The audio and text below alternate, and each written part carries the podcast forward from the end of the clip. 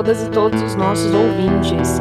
Sejam bem-vindos e bem-vindas a mais um episódio do Que Elas Pensam Podcast, um podcast de política feito sob a perspectiva de duas mulheres. Eu sou Isabela. Oi, gente, eu sou a Franciele. Os nossos episódios são sempre divididos em três blocos. No primeiro deles, a gente fala de Londrina. Então, vamos falar no episódio de hoje do Celcinho, que sofreu um novo ataque racista aqui em Londrina. Vamos falar do Conselho LGBT da cidade. Vamos falar de um jovem que foi esfaqueado numa briga de SEASA, da vacinação da cidade. E vamos falar também de trabalho escravo infantil. No nosso segundo bloco, a gente vai falar de Paraná e de Brasil. Então, a gente vai falar da vacinação aqui no estado do Paraná. A gente vai falar de um caso de um homem que foi suspeito de manter a mulher em cárcere privado Vamos falar do atentado da Joyce Hasselman, vamos falar dos militares que tiveram uma semana nada fácil essa semana no poder, é, Ciro Nogueira na Casa Civil, Braga Neto falando sobre as eleições de 2022 e vamos falar também do nosso presidente Jair Bolsonaro que tem aí feito cada vez mais alianças, né, cada vez mais próximo do centrão. E no nosso terceiro e último bloco a gente recebe uma convidada muito especial, a advogada Isabel Lobo, vai conversar com a gente um pouco sobre o feminicídio e sobre o NEAS, Observatório Municipal, do qual ela faz parte.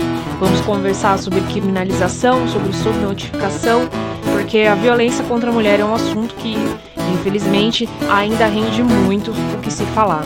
Bora lá, Fran?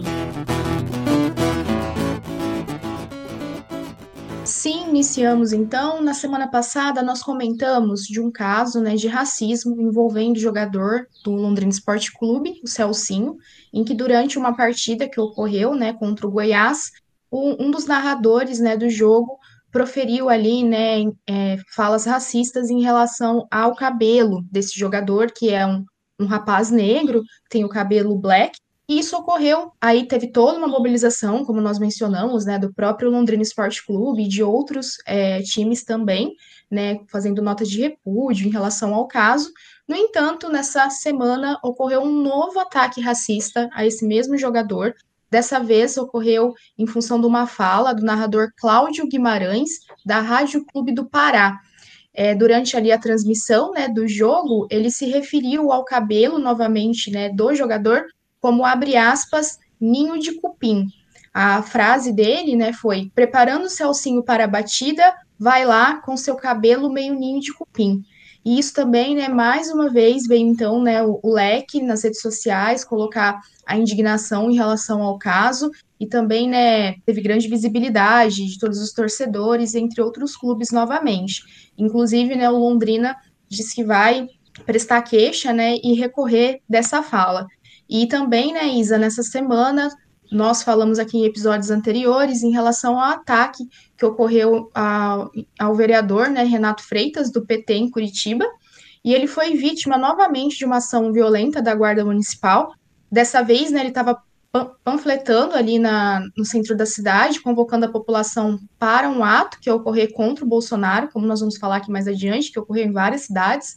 E aí um vigilante, né, bolsonarista, é, que foi identificado como Reinaldo Generoso Borges Machado, acabou né, se colocando como se fosse um policial civil e deu voz de prisão ao Renato Freitas, falando que ele estava tumultuando. E aí depois chamou a Guarda Municipal, que também acabou agredindo o vereador mais uma vez nas redes sociais, né? Ele veiculou diversos vídeos, imagens em que ele está sendo agredido, é, cenas assim bem pesadas, demonstrando aí, né, mais duas vezes mais dois casos de racismo direcionados né, às duas pessoas que já haviam sido vítimas em situações anteriores, né?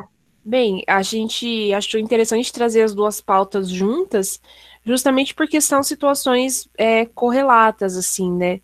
É, primeiro que a respeito do jogador Celcinho, acho que é importante a gente lembrar que não é a primeira vez, na, no episódio, inclusive, da semana passada, a gente é, falou de uma situação que foi praticada pelo, pelo narrador é, Holmes Xavier e o repórter Vinícius Silva, da Rádio Bandeirantes de Goiânia, que falaram que o cabelo dele parecia uma bandeja de feijão, que parecia feijão, um pé de feijão, que era um negócio imundo.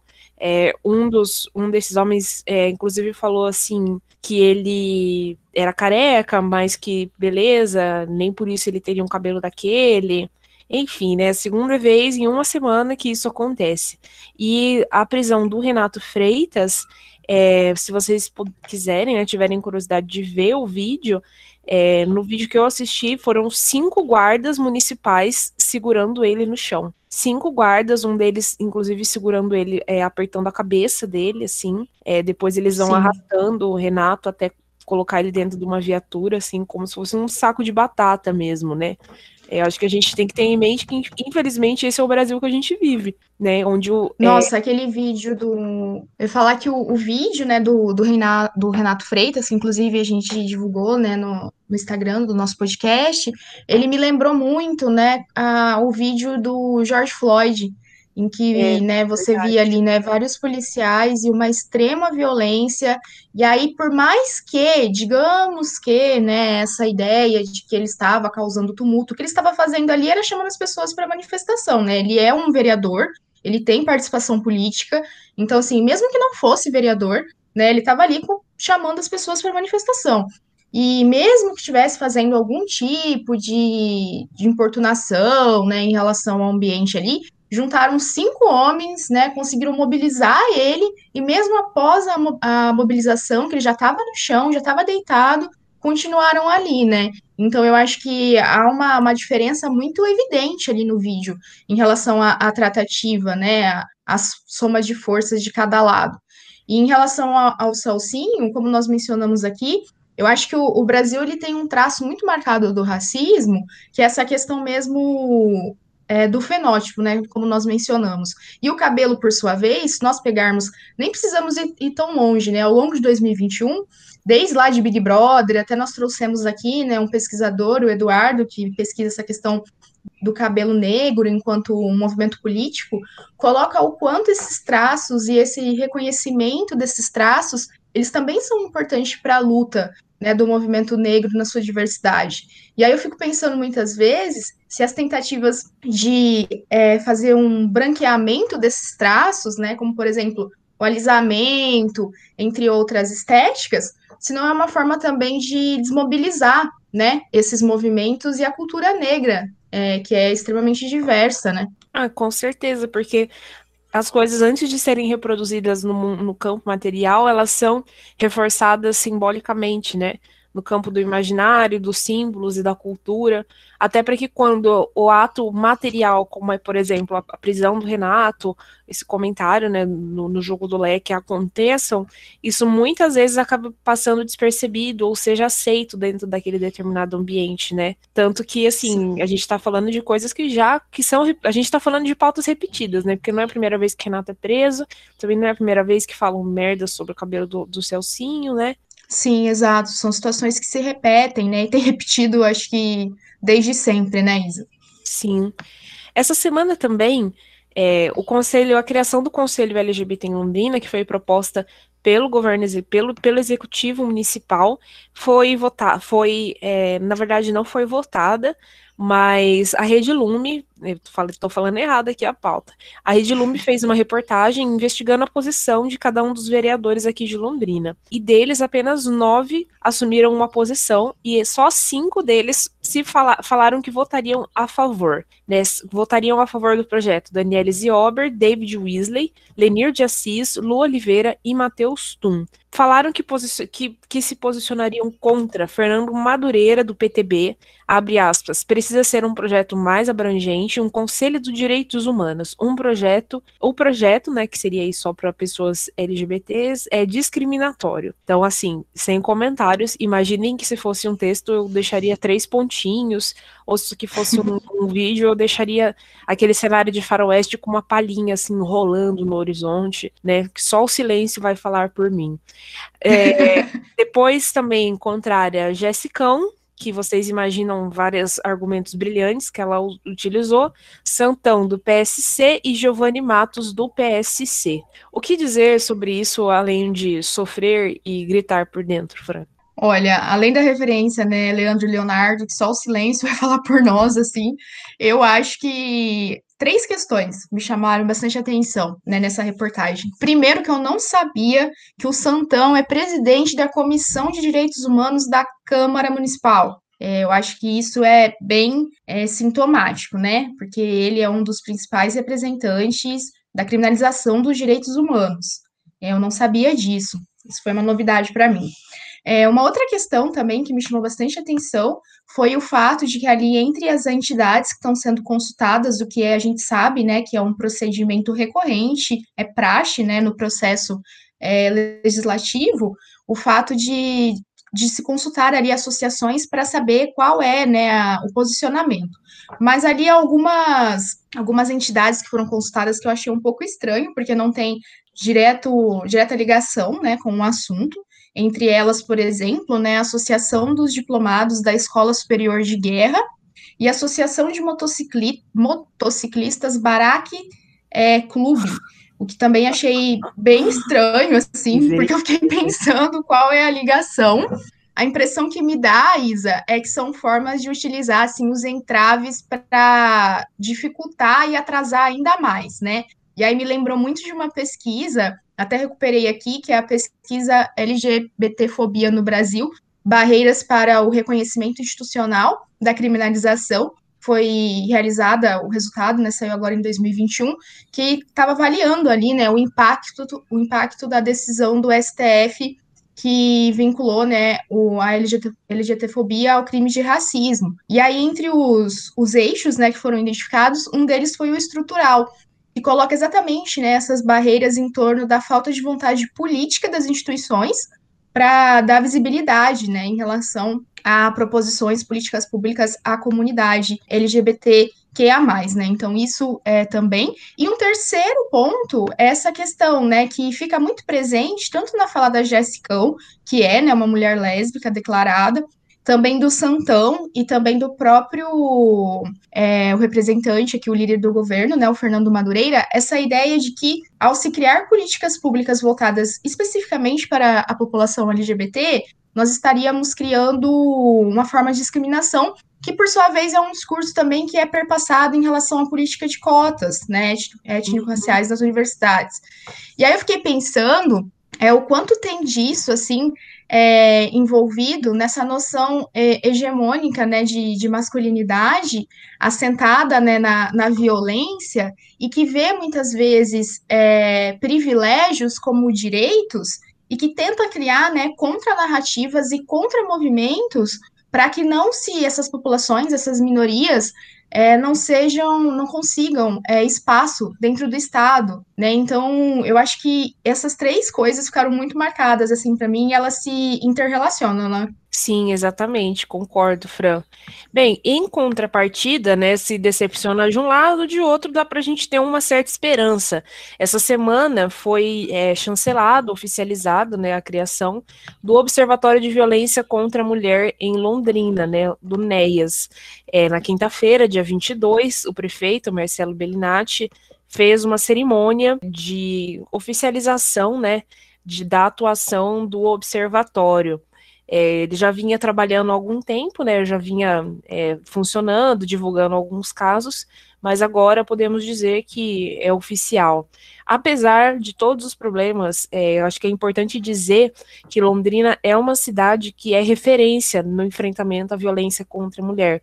Para quem não sabe, quando você faz uma denúncia, aqui na, é, quando você faz uma denúncia, pede medida protetiva, você vai num. Você é, recebe um, um, convite, né? Uma, você tem a possibilidade de ir lá na vara, e aí é, fazem uma explicação de como funcionam as medidas protetivas, você assina o requerimento, aí você fala que quais são as limitações, é, ah, não, ele, essa medida protetiva tem que chegar no meu trabalho, é, eu preciso sair de casa, eu tenho filhos, não tenho, e aí vai para ser intimado, para o agressor ser intimado, enfim, aqui a gente tem o CAN, o Centro de Atendimento à Mulher, tem um, um acolhimento das mulheres vítimas de violência que, cu, cuja localização é sigilosa. Então, assim, com todas as dificuldades que existem, Londrina é referência no enfrentamento à violência contra a mulher, assim.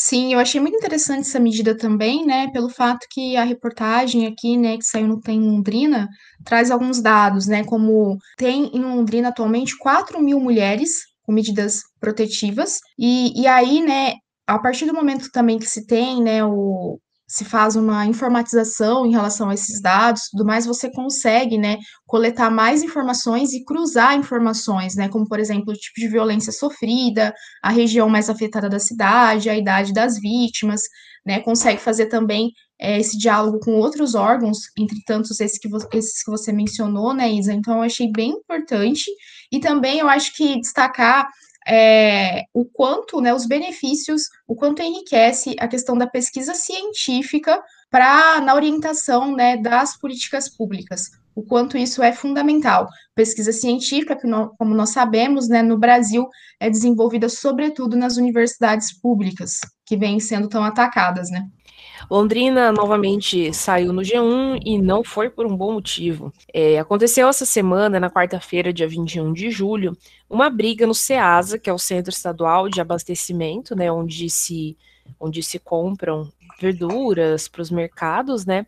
E aí aconteceu uma confusão, é, em uma briga, né, entre trabalhadores, pessoas que estavam trabalhando no SEASA, e aí um rapaz de 21 anos, ele foi agredido e foi largado ali na frente, ali na, na rodovia, né, na BR-369, bastante ferido, assim. E aí a polícia foi acionada, enfim, um caso bem esquisito, na real. Tem pouca informação. Sim, a, a polícia está investigando né, a motivação da briga e não se tem mais informações a respeito do que causou isso. Mas eu acho que é importante a gente trazer aqui o caso, né? Porque dialoga muito com aquilo que nós vinhamos já comentando do aumento da, da violência, né? Tanto pensando violência de todas as formas, né? Violência contra a mulher, violência policial, violência da sociedade civil, né, como um todo, o quanto isso tem crescido, né, Isa? Ah, eu acho que a gente tem que saber assim, né? Londrina não é uma cidade tranquila e pacata.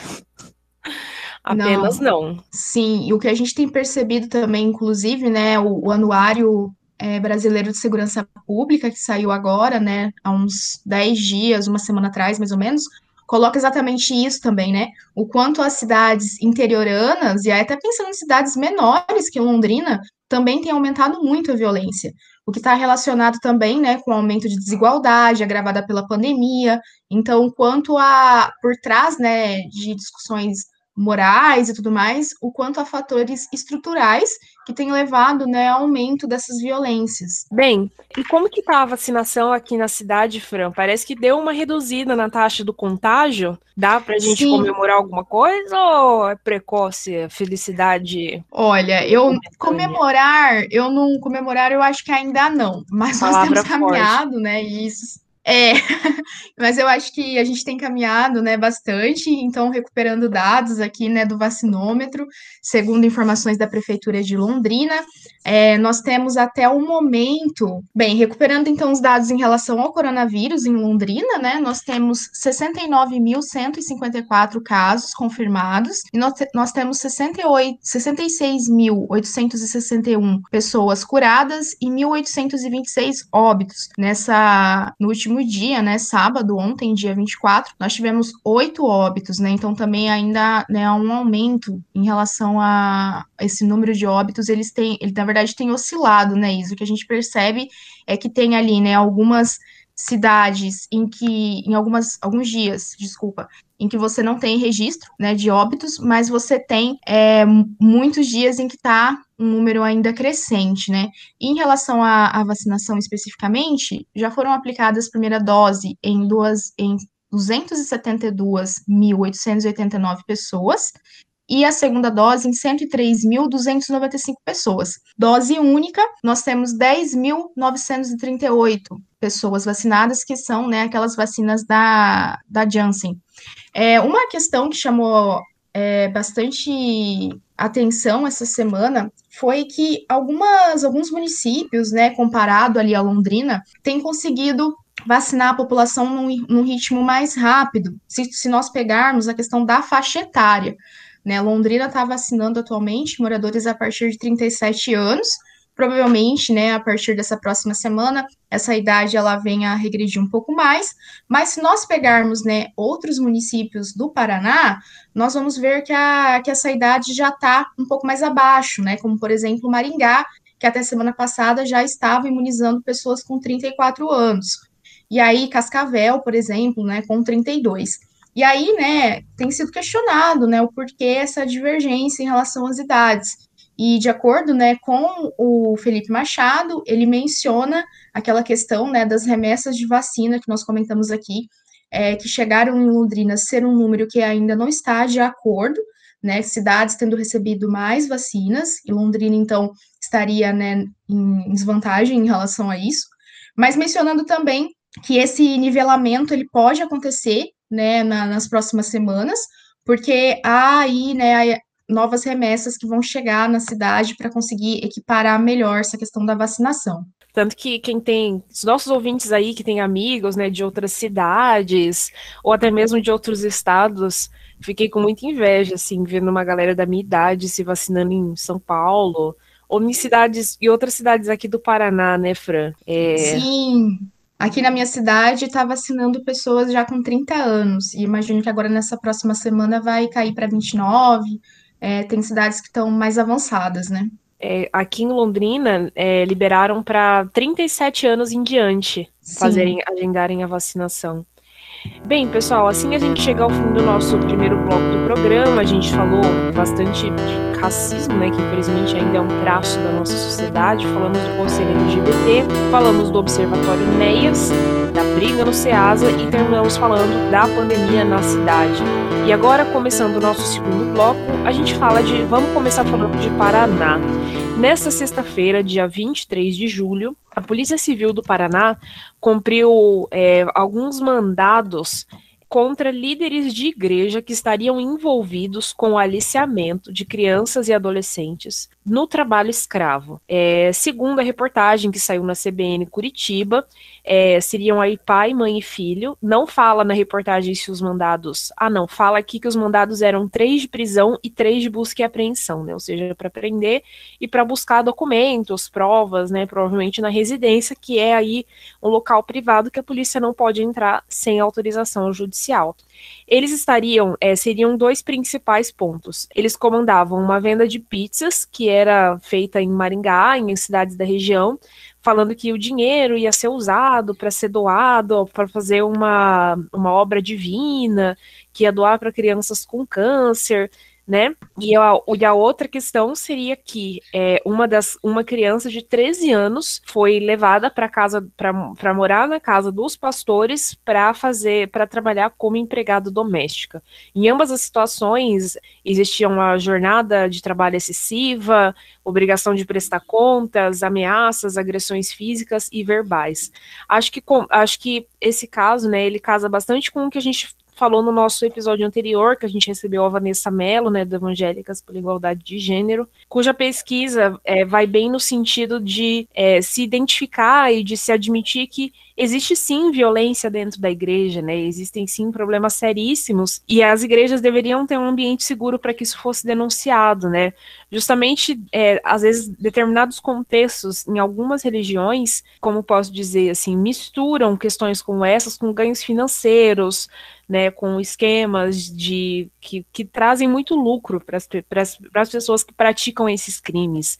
E não existe, é, e às vezes não existe uma transparência muito efetiva sobre essas questões, justamente porque elas ficam atrás desse véu da santidade, do inquestionável, do dogma e de não sei o que, né? É João de Deus que o diga. Então, eu acho que, é, enfim, uma comparação Nossa. péssima da minha parte. A essa altura vocês já devem ter me cancelado, mas eu acho que são, que são coisas que a gente tem que trazer visibilidade, tem que falar, e tem que vir e tem que vir para a mesa de debate, né, Fran? Nossa, sem dúvida, Isa. Inclusive nesse sentido, né, nós acho importante nós registrarmos aqui, né, que nessa última semana o Mourão, né, foi para Angola para tentar, né, mexer ali na relação que está extremamente estremecida em relação à Igreja Universal do Reino de Deus, utilizando né, dinheiro público. Então, eu acho que nesse sentido também né, demonstra é, o quanto que essas grandes, essas grandes associações né, religiosas, como o caso da Universal, acaba conseguindo ter esse trânsito né, muito bem sucedido dentro do, do Estado. Né? E aí, em relação a essa pauta, especificamente dentro do trabalho infantil, escravo, eu acho que me chama a atenção é, situação né, análoga à escravidão. Isso, o fato de nós pensarmos muitas vezes né, que não se tem é, mais trabalho escravo, né, em situações análogas à escravidão, muito pelo contrário, né, eu acho que o próprio Leonardo Sakamoto, né, ele pesquisa, escreve bastante sobre isso, é, o quanto há isso ocorrendo em diferentes regiões, né, do país ainda, inclusive, né, há pesquisadores dentro da própria UEL, né, que fazem diversas, diversos estudos importantes a respeito disso, então é algo que tem, a gente tem que prestar muita atenção. E a outra questão é exatamente isso que você falou, né? O quanto há esse véu que muitas vezes encobre essa ideia de que, por ser uma instituição religiosa, ela estaria munida né, de qualquer forma de, de irregularidade.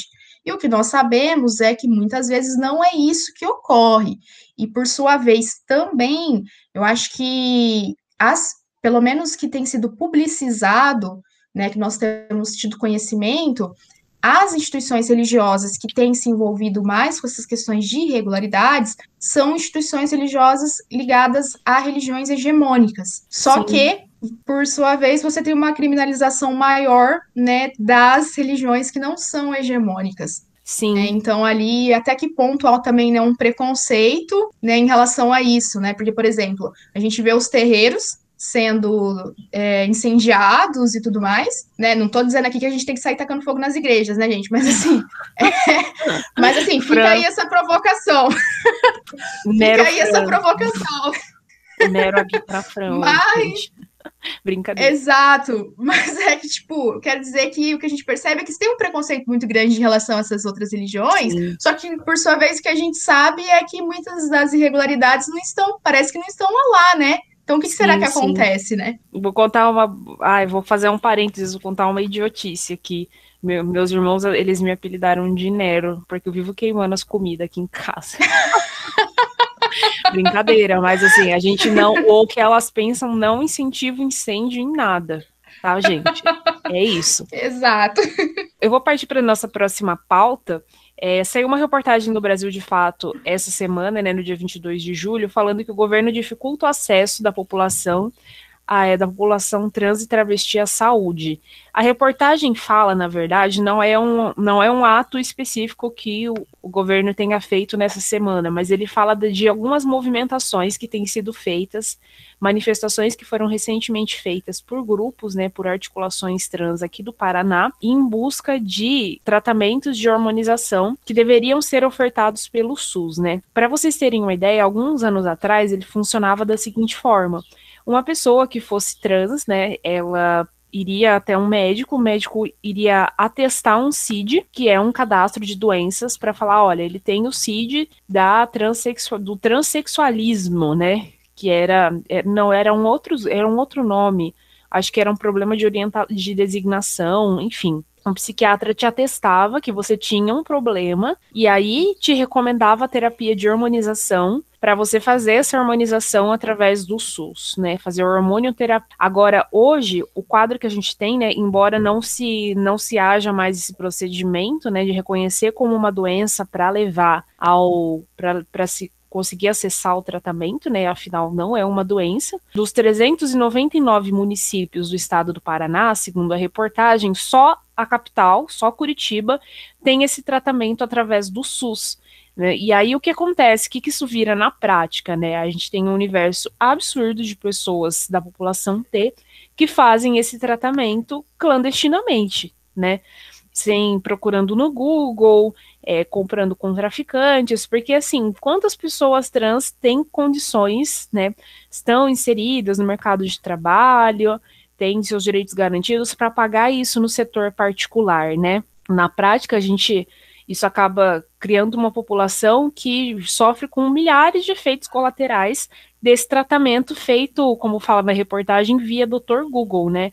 trombose, entupimento de artéria, danos no fígado e etc. O que a gente percebe, né, a dificuldade, mais uma vez, né, da garantia desses direitos nesse né, estado hostil em relação aos direitos das mulheres, da população trans, e o quanto que, que isso influencia, né, Isa? Porque esse endividamento é um endividamento que tanto ocorre em relação à saúde, né, como você mencionou, como muitas vezes também essas pessoas elas tendo que, que recorrer mesmo a empréstimos e tudo mais para conseguir é, garantir esses tratamentos, e isso também se torna uma forma de violência depois, né? Porque nós sabemos que a maior parte né, da população trans, sobretudo mulheres trans, dependem muito da prostituição para conseguir garantir né, a sobrevivência. Então, essas, essas questões né, de tecnologias que são feitas em relação ao corpo e tudo mais, isso acaba também fazendo com que tenha né, um ônus em relação a isso. Então, eu acho que a necessidade, muitas vezes, e aí você mencionou essa questão né, da, da patologia, a gente tem percebido né, diversos movimentos aí que tentam, é, mais uma vez, né, tratar essas questões de, de orientação sexual né, como algo é, patológico, e o que é um retrocesso muito grande, né, porque nós já tivemos isso caminhamos, né, para que isso não ocorresse e agora a gente percebe, né, várias incursões para tentar fazer com que isso seja tratado como doença novamente, né? Partindo para nossa próxima pauta, que a, gente já está com tempo, já estamos avançando no tempo. Hoje a gente está animado para falar, né? Coitado da nossa entrevistada, brincadeira. Bem, um homem, essa semana também saiu uma reportagem de que um homem foi preso depois de, de manter a sua mulher na região metropolitana de Curitiba, grávida de cinco meses e com um filho de cinco anos, em cárcere privado.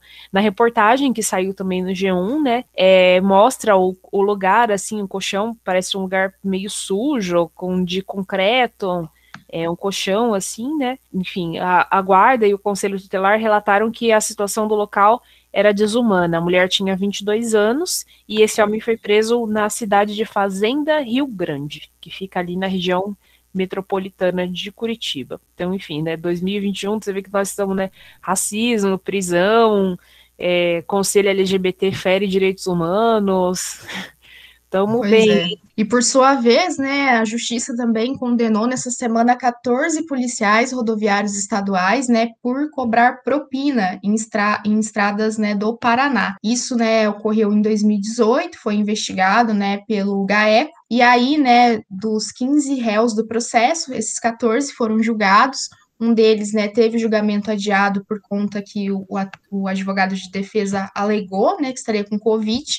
E aí, né, todos esses 14 réus foram condenados por organização criminosa, sendo que 11 deles, né, também por concussão, né, que é quando se exige ilegalmente valores no exercício da função, também crimes de peculato, falsidade ideológica e prevaricação, palavra terror do querido presidente Jair Bolsonaro no último mês, né, Isa? Exatamente. Aí, é, o que a gente, acho que é importante a gente trazer isso também, porque eu acho que vai muito naquele sentido que nós tínhamos comentado em relação a, a o quanto ela tem essa ideia também de moralidade, sabe? Em relação à polícia.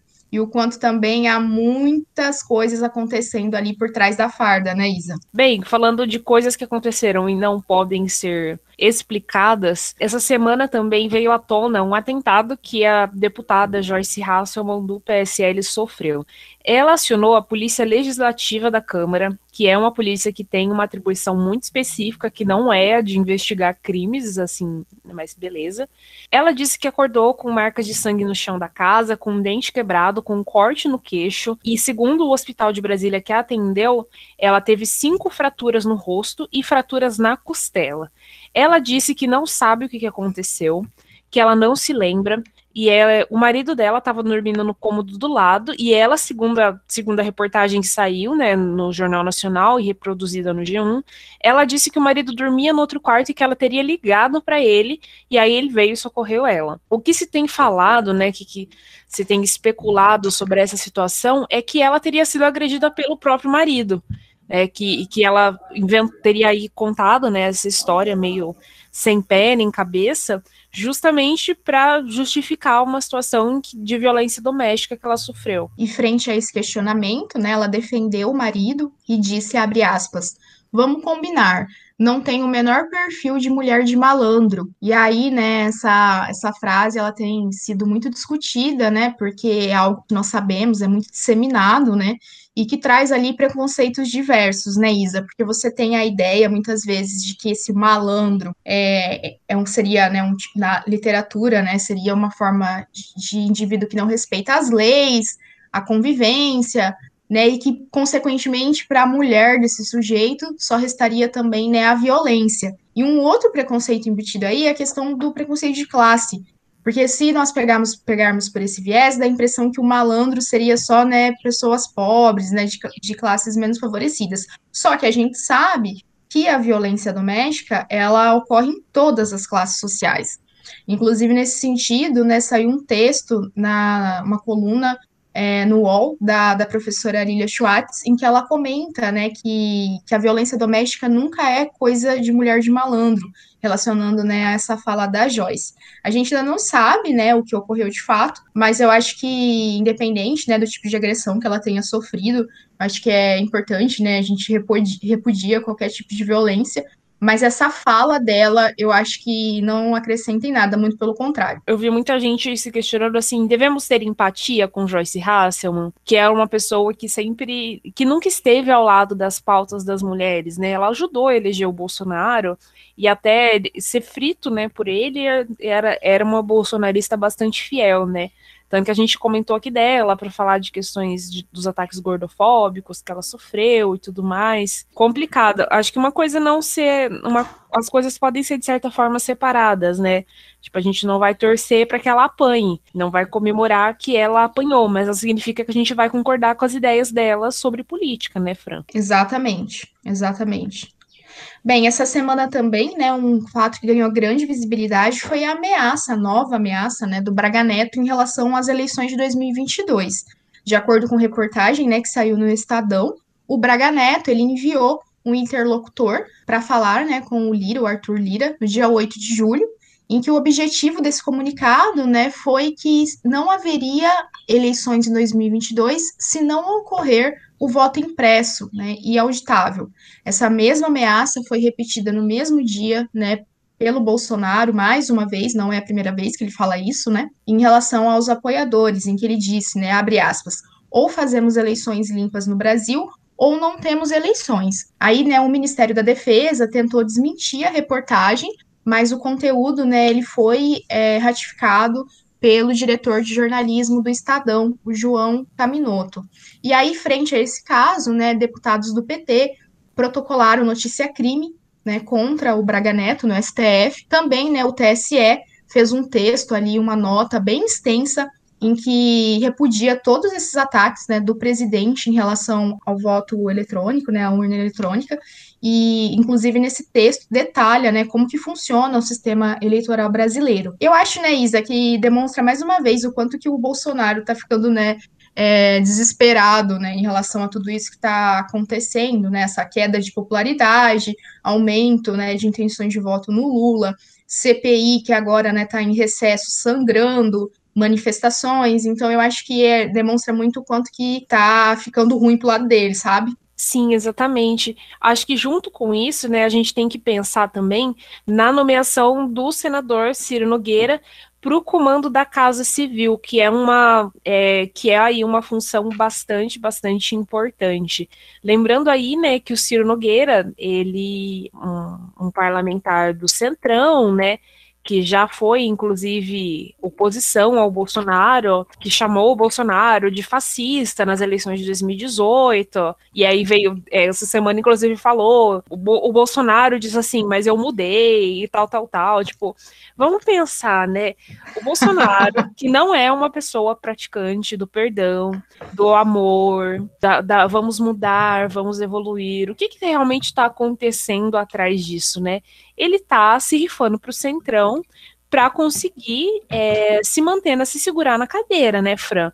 E acho que é, isso ele tá o que ele, o que ele mostrou com os movimentos dessa semana é que se ele precisar, ele vai se desfazer dos militares também. E que eles não apitam tanto quanto eles acham que estão apitando, né? Porque eu acho que quem realmente tem mandado, quem realmente manda é o Centrão. E hum. nisso o Bolsonaro sabe muito bem como fazer o jogo, né? Até porque é um cara que esteve ah, por muitos anos ali no baixo clero do legislativo por muitos anos esteve ali junto, ali naquele meio, então ele sabe muito bem como jogar esse jogo, né?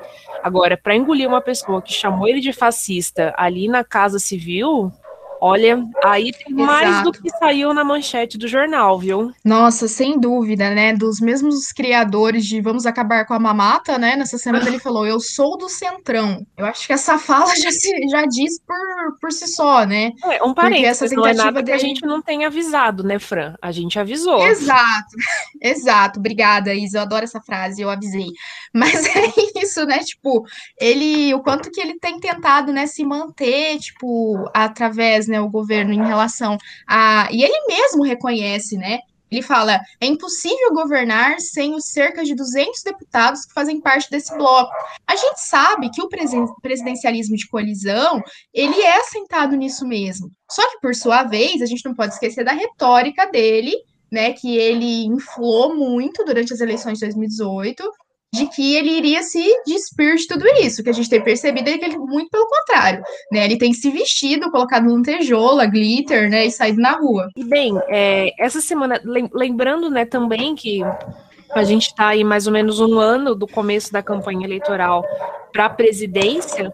É, Bolsonaro segue sem partido. Escuto, escutamos cachorros no fundo, mas assim, isso faz parte, porque eu e Fran gravamos de casa. Mas é, os cachorros sempre querem participar do que elas pensam, né, Fran? Exato. São nossos é, amigos. Mas existe aí uma, uma tentativa de fusão, uma, tá rolando uma conversa de fusão do PP, do DEM e do PSL, mas essa essa formação seria aí anti-Bolsonaro, né? Eles querem tentar tipo se fundir deixando o Bolsonaro de fora. Então, sei lá, dá a impressão que tá rolando uma fervura, né, Fran? Sim, exatamente. E aí, né, me chamou bastante atenção, né, que o Centrão sendo Centrão, eles fizeram, né, estão fazendo ali acenos, principalmente ali, né, o Nordeste, lideranças do Nordeste, em, em relação do PP ao Lula. O que se percebe é que, apesar né, do, do Ciro Nogueira, essa entrada dele né, no governo, é, ele tem né, uma aproximação também com o Lula e essa tentativa, então, de articular essa frente anti-Bolsonaro. Eu acho, né, Isa, que isso é, dá muita uma evidência daquilo que você colocou, né, que, por exemplo, se nós tivemos o Ciro Nogueira apoiando a candidatura da Dilma em 2014, em 2017 ele chamando, né, o Bolsonaro de fascista, agora na CPI da Covid, ele fazendo, né, sendo um senador governista, defendendo Bolsonaro, entrando no governo do Bolsonaro, que demonstra, né, que o PP ele tem feito né, essa articulação para se manter ali, né, no poder, frente a independente de quem seja, né, seja Lula ou seja Bolsonaro, ele vai dançar conforme a música. Quem tiver no poder, quem tiver ocupando a cadeira, ele vai atrás, né? Exatamente. Então, assim, aquele papo de sou contra a corrupção, não é bem, bem, bem por aí, né? É, eu sou contra a corrupção dos outros, porque a minha, se eu precisar rifar o que eu tiver que rifar, vender o que eu tiver que vender, passar por cima de quem tiver no meu caminho, eu vou passar, né? E ficou uma situação bastante constrangedora, assim, para os militares essa semana. Então, é, eu acho que a gente tem, tá vendo aí, de certa forma, ele vai fazer uma guinada, ele tá tentando fazer uma guinada mais ao centro, mas o campo dele não é tão hegemônico quanto ele pensava, assim. Sim, exato. E aí, nessas articulações, né, ele disse também, mas assim, sem dar muitas, muitos detalhes, né, que ele poderia se encontrar nessa próxima semana, né, com o Eimael, que é, né, do democrata, é, democrata cristão, cristão, né? Nossa, essa música é um inferno, né? Esse negócio uhum. sai da cabeça, gente. É verdade. E... E só que por sua vez não sabe ainda né, se isso vai rolar muito, porque ele falou, né, de acordo ali com o jornalista da, da revista Fórum, de que se é, que o, Ema, o Emael ele pode tentar novamente, acho que pela sexta ou sétima vez, né, a presidência. E aí, né, parece que o Bolsonaro está um pouco decepcionado, aparentemente decepcionado com isso, o que inviabiliza, né, ele também sair candidato ali pelo partido, né, Isa? Exato. Bem, pessoal, assim chegamos ao final do nosso segundo bloco do programa. A gente falou aí de é, pastores de Maringá investigados por trabalho infantil. Falamos do homem que manteve uma mulher a sua companheira em cárcere privado. Falamos da Joyce Hasselman. Falamos também dos militares que tiveram uma semana de bem vazia de glórias e felicidades no governo Bolsonaro. E agora, no nosso terceiro e último bloco do programa, a gente recebe a Isabel Lobo, que é advogada, para conversar sobre. É, ela é membro do NEAS, do Observatório de Feminicídio de Londrina, que a gente fala bastante aqui no podcast. E a gente vai conversar um pouco sobre feminicídio com ela, sobre dados de enfrentamento de gênero, políticas públicas e muitas outras cositas mais, porque esse é um assunto que rende bastante. Oi, gente. Eu e Fran somos legais, mas a internet nem sempre.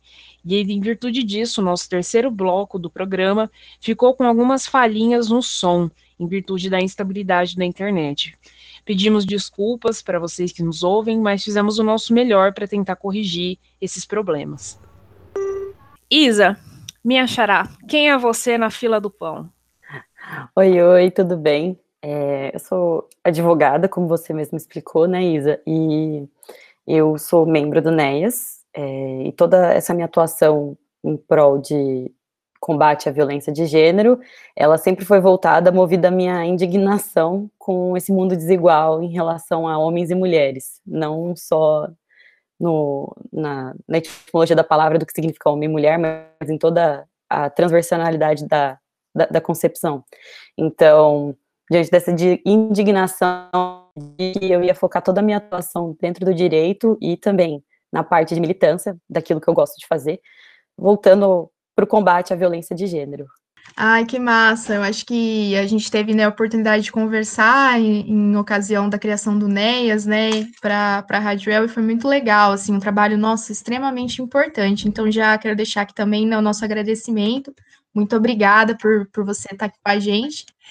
É, Isa, eu queria começar, né, perguntando para você, nós tivemos em julho, né, considerado o dia do combate ao feminicídio no Paraná. E aí, né, segundo dados do Anuário Brasileiro de Segurança Pública deste ano, ocorreram 3.913 homicídios né, de mulheres no Brasil, sendo 1.350 registrados como feminicídio, né, ou seja, 34,5% desses assassinatos. Mas aí, né, você tem muita discussão, porque há casos, né, que estão inclusos entre desses, desses mais de 3 mil assassinatos que não foram registrados, né, como feminicídios, mas que, por sua vez, também foram cometidos por companheiros e tudo mais, né. Então, diante disso, queria te questionar, como a gente pode definir se nós estamos falando, né, de um caso de homicídio, né, ou de feminicídio, quem define isso, e se você acha que pode ter, né, subnotificação em relação a esses dados? Bom, Fran, assim, a lei do feminicídio nada mais é do que o artigo 121 do Código Penal, é, acrescido de uma forma qualificada, que é o, a, a, modalidade do feminicídio. Quando você pega o texto legal, ele está escrito assim, no artigo 121, matar alguém, dois pontos. Aí você desce e vai até a parte dos incisos e está escrito assim, contra a mulher por razões de condição do sexo feminino. Nisso já se configura a, a, a ocorrência do crime de feminicídio. Porque, diferentemente dos outros é, crimes, a motivação ela não é em virtude do gênero, ela não é em virtude é, de alguma coisa que diz respeito à identidade, não é, não é nem orientação sexual, mas identidade dela enquanto ser humano, que ela se entende, se ela é trans, se ela é homem, é, motivada por gênero, por ser mulher. Então, nesse delito, o, o algoz, o assassino, ele vai para matar aquela mulher, seja ela trans ou não, em virtude de uma discriminação de gênero, aquela sensação de posse, aquela sensação de pertencimento em ser do homem é toda motivada pela questão de papel e desígnio de gênero. E aí esse assassinato acontece motivado por isso. A lei também diz que, em casos de violência doméstica, também se enquadra, que é aquela coisa do, do marido que não aceita que foi corno, ou do famoso quero terminar o relacionamento e o, e o companheiro muitas vezes não aceita. Então, assim, dentro do papel do feminicídio, a lei foi clara em dizer que contra a mulher por razões da condição de sexo feminino, e aí ele fala aqui no parágrafo segundo, considera-se que as, são razões de, de, condição de sexo feminino quando o crime ele envolve violência do, doméstica e familiar, menosprezo ou discriminação à condição de mulher. Então ele é bem claro em apontar que tem que ter essa condição de menosprezo, entendeu? Menosprezo ou situação de violência doméstica para se enquadrar nessa forma qualificada que é o feminicídio, diferentemente de um homicídio simples, onde pouco importa a motivação, não é que pouco importa, né? A motivação ela não é voltada para o gênero, ou pelo gênero, ou por uma situação de posse, ou um vínculo histórico de dominação social de um gênero pelo outro. É mais aquela, aquela coisa de, ah, matei porque eu estava com dívida, ou sei lá, fui fazer uma legítima defesa. Não, não se enquadra, não se enquadra. Aqui, o motivo é o gênero da vítima. Então, ela vai ter sua vida ceifada é, por um homem em, em razão do, do, da condição dela enquanto mulher enquanto mulher no gênero. Isso quer dizer, seja ela trans ou mulher não transexual, que seria binária. Uhum, e aí você acha que rola uma subnotificação, pode rolar ainda subnotificação mesmo existindo essa previsão legal específica, assim? Com certeza, com certeza, até porque a lei ela é interpretada por pessoas. Então, quando nós temos os operadores do direito, de nada adianta o legislador ir lá escrever. Às vezes o legislador até escreve mal, por exemplo. Eu achei que ele escreveu super mal nesse caso, porque é, ele coloca sexo feminino. Então, peraí, é, eu acho que você tem que ser mulher, então um pouquinho diferente, você tem que colocar o gênero na transversalidade, na transversalidade. Não sei se, se eu me faço claro aqui, mas indo direto ao ponto, eu vou falar do operador. Quando o Ministério Público ele tem que lançar uma denúncia ou quando um juiz ele tem que fazer uma interpretação sobre o caso para dar uma sentença, ele tem que saber as particularidades históricas, o contexto onde essas pessoas vivem. E no caso as vítimas são as especiais, porque a gente nunca num processo vai conseguir chegar numa verdade final, nunca vai conseguir chegar numa verdade final. Mas aí por isso que a gente fala da, da importância da vitimologia, que é para a gente saber, conhecer quem era essa vítima, é, se importar mais na perícia, na produção de prova, para poder dar uma explicação melhor e chegar a uma conclusão mais justa. Então, a gente fala disso, da, da subnotificação, porque toda vez que você vai fazer uma denúncia, você está ali a depender da interpretação do Ministério Público, do que vai significar aquela lei e naquele caso. Então, você está dentro de uma, de uma concepção que vai ter um ser humano mexendo com aquilo, não é algo tão objetivo, porque, assim, não, graças a Deus, não somos máquinas, né? Somos geridos por seres, por, por a, a maquinaria criminal, penal, toda do judiciário, ela é gerida por seres humanos mas tem toda aquela questão de que será que esse profissional do direito ele, ele consegue al, al, albergar dentro de si as concepções sobre o que seria uma violência de gênero, que seria uma discriminação para poder se enquadrar no conceito do legislador? Muitas vezes não. Então, eu acho que assim é, essa subnotificação acaba acontecendo pela falta de, de conhecimento mesmo dessas pessoas que estão ali operando no judiciário. É triste, lamentável, mas é, temos que lembrar que a estrutura em si é toda machista. Então, não adianta a gente só mudar a lei se a gente não muda também a cabeça de quem opera, né? Nossa, com certeza, sim, com certeza. E aí, né, aproveitando que a gente está falando dessa questão de contextualização, a gente tem assim, né, no governo federal, a gente tem uma pessoa para quem é, nós somos fraquejadas, né? A gente é uma fraquejada, além de várias outras bostas, assim, que se eu for repetir uma por uma, a gente fica até quatro da tarde aqui falando. E aí, em contrapartida, aqui em Londrina, né, apesar, uma coisa que eu e a Fran, a gente estava até comentando mais cedo no episódio, apesar de todos os problemas, de todas as questões, né, que a gente tem falado, Londrina é uma referência no atendimento à violência contra a mulher, né, tem uma estrutura muito melhor que a grande maioria das cidades, tem o NEAS, é, a, o, o passo a passo da mulher que faz a denúncia, tem uma certa estrutura, tem um acolhimento, tem o CAM. Então, assim, como que você vê, tipo, parece que rola uma contradição, assim. Eu, eu tô convencida de que Londrina não é a cidade mais progressista do sul do Brasil. Mas parece que, tipo, se desse pra gente falar assim, ah, Londrina é assim por causa de tal coisa, tipo, você daria esse crédito pro quê, sabe? O que, que rola aqui em Londrina? Nossa, essa pergunta foi muito boa. Eu acho que eu atribuo a ela porque, vamos começar elogiando alguns membros do Ministério Público, que tem bastante, não vou dizer sangue no olho, eu acho que eles são bem aptos a, a exercer o papel deles, eles exercem com maestria. É, começa citando a doutora Suzana, que por anos atuou na promotoria da mulher, ela foi fantástica na atuação dela em todos os casos que ela mexeu, ia com bastante determinação. A delegacia, a existência de uma delegacia da mulher aqui em Londrina também é outro fator que ajuda em muito, porque o que a gente vê nas comarcas menores de problema é essa falta de delegacia da mulher. Maria da Penha pede, implora para que sejam criadas delegacias e centros para atendimento de mulheres vítimas de violência, mas o país não dá conta de fazer.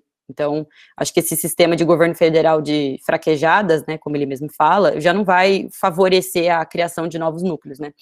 Então, eu vejo também, assim, que Londrina já, já tem essas duas predisposições de termos profissionais do direito é, bons, associados também é, a essa criação de, de ter uma delegacia da mulher para estar tá representando aqui um lugar de, de onde vai, essa pessoa vai ser acolhida, essa vítima vai ser acolhida, então já significa algo. E eu acredito também que as mulheres dessa cidade, apesar dela não, dela não ser uma cidade muito progressista, é, nós temos um núcleo muito bom, acho que a UEL forma boas pessoas, então eu, isso é, é um mero eu digo de coração mesmo, porque ali do NEAS que eu encontrei, a, a, maioria das pessoas são pessoas formadas com visão mais humanitária das coisas e muita vontade de mudar tudo. Então, apesar de Londrina não ter um antro progressista, eu acho que assim, essa compreensão de que a mulher deve ser respeitada vem passando a, a, a, a integrar o cotidiano das pessoas. Então, desde ter o CAN, ou ter o ou outros, é, até mesmo a Frente Feminista, pedindo por, por proteção a nós aqui na nossa cidade, a gente vê que são pequenas mobilizações que significam muito por uma integralidade que talvez nem tenha noção do que, que isso faz por elas, eu digo das mulheres dessa cidade. Mas eu percebo que dentro entre das, das classes sociais tem até aquela vertente mais liberal da feminista branca de classe média alta e ela ela dentro de si ela já, também já sabe que ela, ela não deve ser morta não porque isso é óbvio mas porque ela abraçou uma causa chamada feminismo não que eu concorde com essa forma que ela enxerga mas é, você vê que tem um a mulher ela passou a integrar socialmente no contexto da nossa cidade ainda que de forma sutil é, ela passou a ter uma importância maior. Eu vejo que Londrina ela já tem é, isso internalizado. Continuamos no antro machista? Continuamos. Continuamos sendo uma cidade de eleitores bolsonaristas? Continuamos, infelizmente. É, as pessoas concordam com boa, boa parte das falas que o presidente é, já proferiu em relação a, a nós, enquanto mulheres? continuamos vivendo e essa é a sociedade. Só que eu vejo que esses pequenos núcleos de resistência, porque a resistência é isso, ela resiste no meio de todo esse caos, ela é como como Drummond fala, nasceu uma flor no asfalto, né? Então é, são isso, são flores no asfalto e eu vejo que tanto NEAS quanto o CAN, ou órgãos mesmo da própria UEL que estão ali combatendo ativamente, são voltados em proteção a nós, mulheres, porque são, são consciências nossas, do nosso gênero, e isso é extremamente importante. Nossa, sim, eu fico pensando, né, a própria professora Flávia Biroli, né, ela fala dessa questão da formação do Estado hostil, né, ao feminismos, né, aos feminismos, e aí, tipo, com o Bolsonaro isso acaba se intensificando, mas nunca foi algo é, pacífico, né, sempre foi algo a partir de muita resistência, né, e aí eu acho que, que isso acaba, né, esses coletivos, essas manifestações tudo mais que ocorrem, o quanto que elas são preponderantes, né, nesse sentido. E eu acho que isso acaba, né, dialogando com a nossa próxima pergunta, que é o fato de que nós temos atravessado, né, já há algum tempo, mas que se intensificou, né, de 2010 para cá, a criminalização muito grande, né, da educação de gênero nas escolas, pensando aí, né, abre aspas, vozes da cabeça que criaram essa ideia de ideologia de gênero, escola sem partido, enfim, né, entre outras questões. Para você, por que você acha que tem tanta resistência na inclusão, né, desses temas da temática de gênero nos currículos? Ah, eu tenho comigo muito forte que é uma estrutura social extremamente arcaica, vencida, conservadora, que preserva essa ignorância. Eu, eu acredito, assim, eu acho ótimo a utilização de mídias sociais para muitas coisas na vida, mas eu vejo que meu maior lamento em relação a essas ferramentas é que a população emburreceu. É, Então, eu falo que apesar das mídias sociais é, conferirem um maior acesso também a um antro de informação e conhecimento, ela também conseguiu ser um meio utilizado para proferir fake news, disseminação de desinteligências e desconhecimentos para as pessoas, e a gente tende a aceitar e abraçar aquilo que conforta o nosso preconceito, sabe? Então, quando vem alguém falando é, sobre educação sexual e toda uma série de coisas que na, no palavreado já, já, já vem com um certo tabu, porque vai envolver criança e educação sexual, vem, vem já dentro de si, mas meu Deus, vão ensinar meu filho que é uma camisinha, o que, que pode, o que, que não pode. Essa pessoa ela já vai ficar assustada porque dentro da casa dela ela já foi criada com uma série de repressões. Então eu vejo que é muito uma, uma forma da estrutura se apropriar das pessoas e do imaginário preconceituoso delas e, e, de dar uma afagada e falar assim, olha, proíbe isso, que, olha, vai dar, vai, vai dar errado, seu filho vai ser doutrinado, vão, vão ensinar é, putaria para o seu filho na escola, ou, ou, coisas, assim, absurdas e, e inimagináveis e impossíveis de acontecer, mas movidos a desinformação, desinteligência e preconceito, as pessoas acabam aderindo. E eu vejo que tem bastante receio dessa parte do legislador, dos legisladores também de auxiliarem esses projetos a irem para frente, justamente porque eles também são ignorantes e eles são representantes dessa parte social que é provida de muito preconceito. Então, toda vez que a gente for falar de representação e de alguém ali de uma bancada, tanto é, legislativa quanto executiva, é, são pessoas que elas são é, o rosto da sociedade ótimo, que bom que o Bolsonaro não nos representa, que bom que o Felipe Barros não nos representa, mas a gente significa que uma minoria dentro de um, de um conhecimento, dentro de uma ideologia e dentro, dentro de uma crença do que significa uma sociedade melhor. Então, essas pessoas que são providas de um preconceito e são eleitas, elas vão lá e vão falar uma coisa muito desprovida de qualquer é, razão e sentido, vão afagar o preconceito delas e das outras pessoas, porque elas representam essas pessoas, e assim vão, vão travando essas ideologias de gênero como se fossem coisas é, que é de comunista, que vai pregar que seu filho vai ser assim, assim, assado, escola sem partido, e uma série de inverdades em prol de uma ignorância e manter um status quo que, na visão deles, é o correto, né? Deles, assim, da, da bancada da direita, sendo bem objetivo aqui, e, e, falando a verdade. É igual você falar assim, ah, eu sou mulher, e eu vou votar numa mulher, eu vou votar na Joyce Hasselman. Mas pera, na Joyce? Então, assim, você. Existem várias formas da representação política que elas vão embaraçar é, esse desenvolver social. Então, por mais que você vote na Joyce por ela ser mulher, você não viu as pautas, se elas são favoráveis a você enquanto mulher, ou a sua concepção daquilo que é mulher. Então, eu vejo que o cidadão brasileiro, ele é muito preconceituoso, então ele vai sempre votar na pauta que vai conservar o ideal do que é certo na cabeça dele, e muitas vezes esse ideal é, é bem fascista. verdade é essa. Então, tudo que der para barrar é, uma, uma visão mais progressista de educação escolar, de pautas inclusivas, vai ser muito, muito visível e frequente na nossa sociedade, porque o brasileiro ele foi colonizado e ele, ele é fruto dessa colonização racista, dessa colonização misógina, dessa colonização patriarcal, e ele reproduz isso, ele reproduz. Ainda somos frutos da América invadida por portugueses e espanhóis. Eu confesso que eu acho que eu, essa altura do campeonato eu perdi um pouco a paciência e eu acho que o problema dessa galera é muito psicanalítico também. Essa resistência, assim, de nossa, não posso falar de gênero, olha. Freud. Às vezes eu acho que é, falta Marx e falta Freud também nessa turma. E, bem, partindo já para nossa última pergunta, né, que nosso tempo já está, infelizmente, indo meio que para o fim. É, a gente, há, um, há, alguns meses, a gente trouxe aqui no podcast, a gente falou muito do caso da Mari Ferrer, né, que, que denunciou um estupro que ela sofreu num, numa, é, numa casa noturna bastante famosa, e o, o seu agressor era um homem de muito dinheiro, né, uma pessoa que tinha muitas conexões, e ela foi muito humilhada e foi muito pisada durante todo esse processo, né? As humilhações e ela, ela foi revitimizada muitas vezes. E aí acho que fica esse recado assim para as pessoas de que não vale a pena denunciar, né? Porque vai, putz, se aconteceu com ela, comigo vai ser igual. Mas quem, né, você também como advogada, a gente vê que a realidade, né, o chão, o chão batido, o dia a dia da advocacia criminal é muito diferente disso. E acho que talvez o, o trabalho do NEAS possa, de certa forma, esclarecer um pouco do que acontece. Assim, a sensação que eu tenho, também como advogada, é de que, com exceção de casos muito pontuais, tipo o caso do NEAS, a maioria das pessoas já chega condenada, a menos que você se prove inocente, né? Enfim, isso aí dava um tema de outro podcast.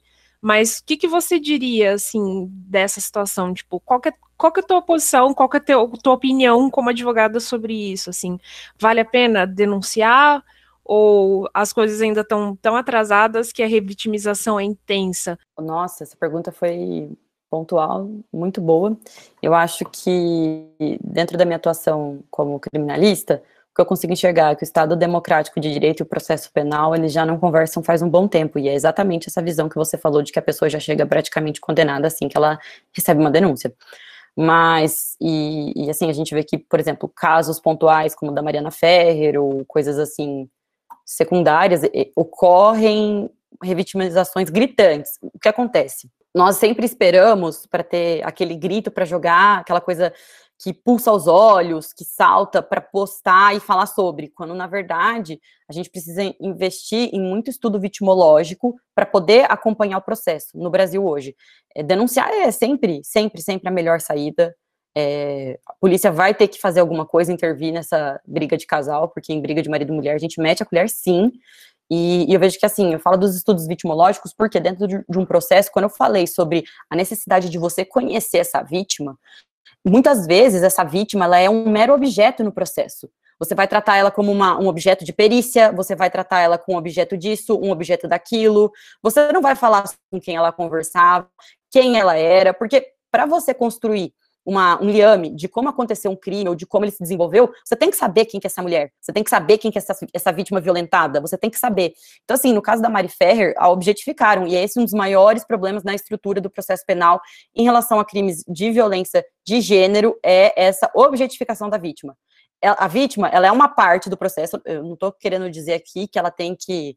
É, se manifestar, porque o processo é toda aquela coisa do, do Estado indo contra o réu. Então, o, o, réu é o vulnerável na relação. Sim, de fato, o réu é o vulnerável.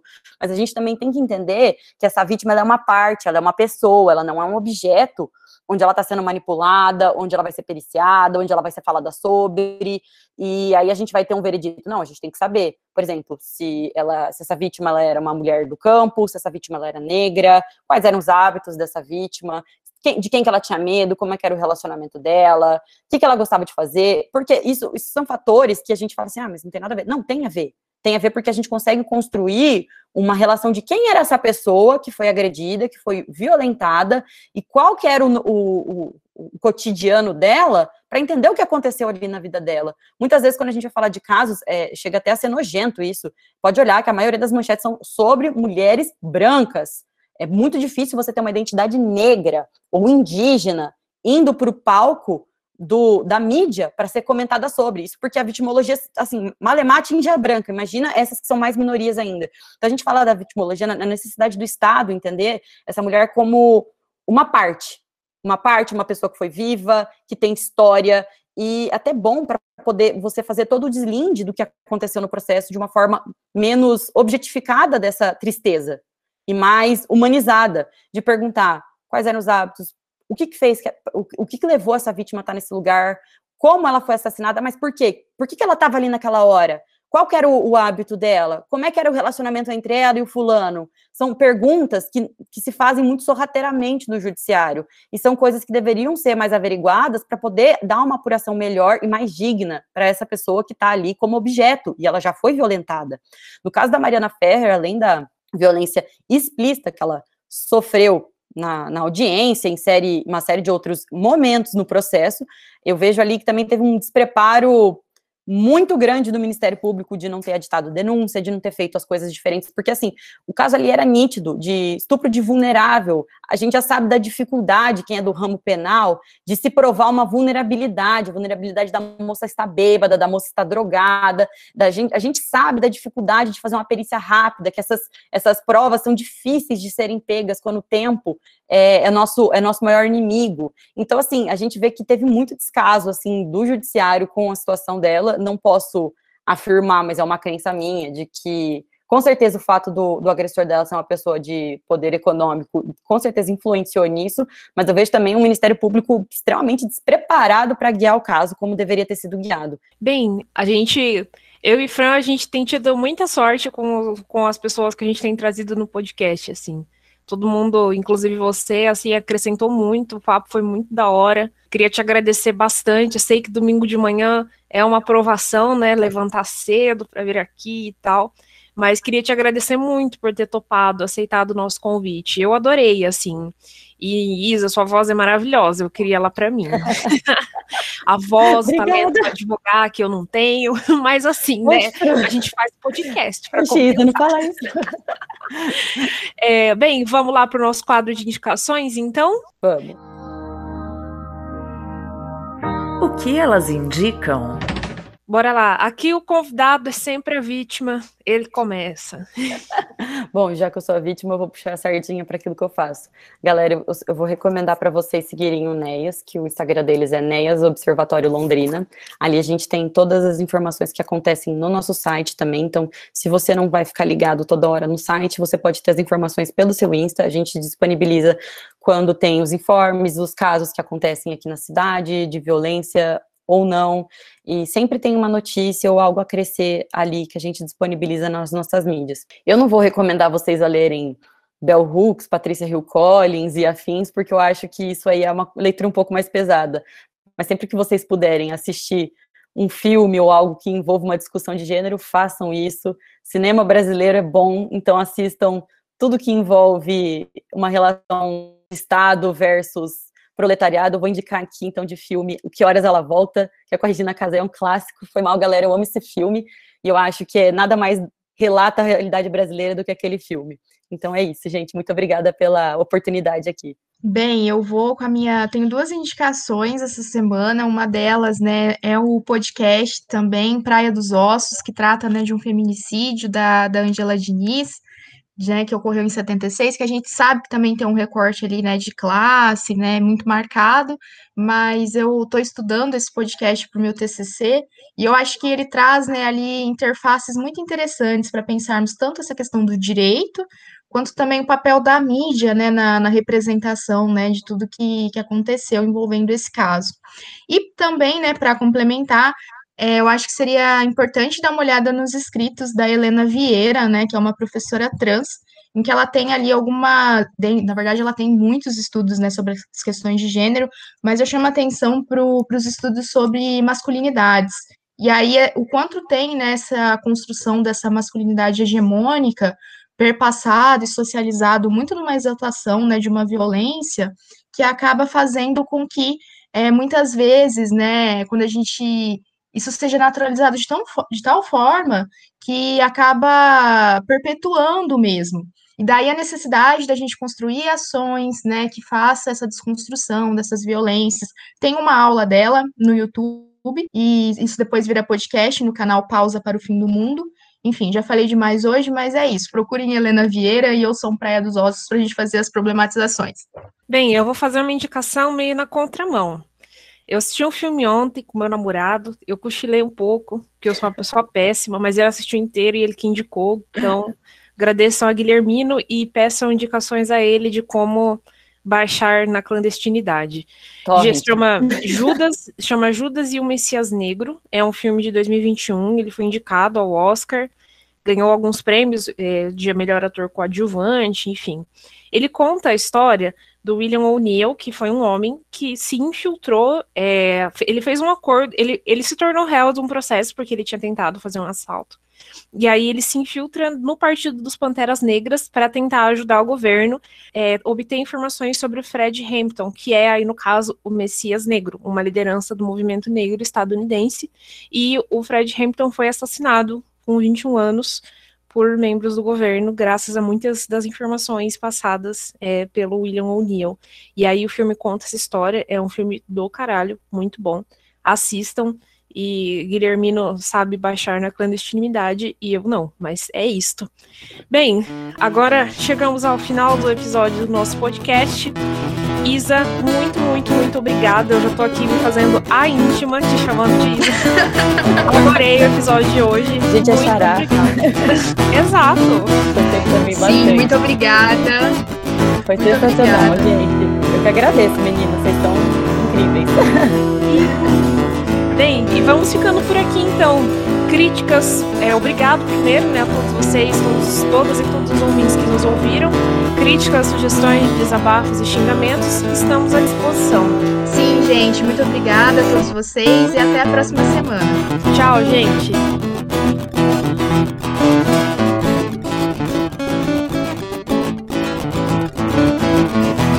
Esse episódio foi produzido e apresentado por mim, Isabela Monsupanha, e pela Franciele. Titãs. A vinheta de abertura é a música Comida dos Titãs e a vinheta do quadro que elas indicam é feita a voz da Marcia Leme Buzalaf com a música Amarelo do Emicida.